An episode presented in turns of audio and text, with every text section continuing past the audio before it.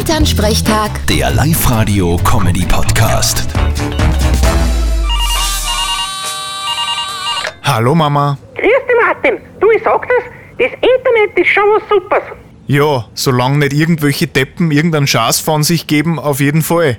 Bist da schon drauf gekommen? Ja, da gibt's ja so eine Seite, da gibt's von Omas aus der ganzen Welt Backrezepte.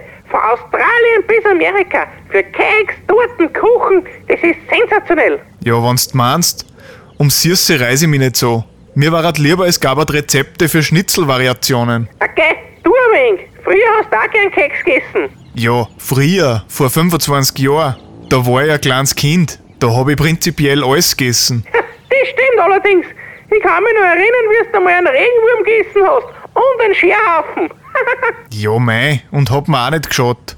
Dafür bin ich jetzt gegen nix allergisch. Das ist aber noch lang nichts gegen einen Haselmauer Erwin. Der hat früher beim Fortgewölbe ein ganzes Sektglasel gefressen. Geleck. Und das hat ihm nix da. Naja, was Gräbers ist nicht passiert.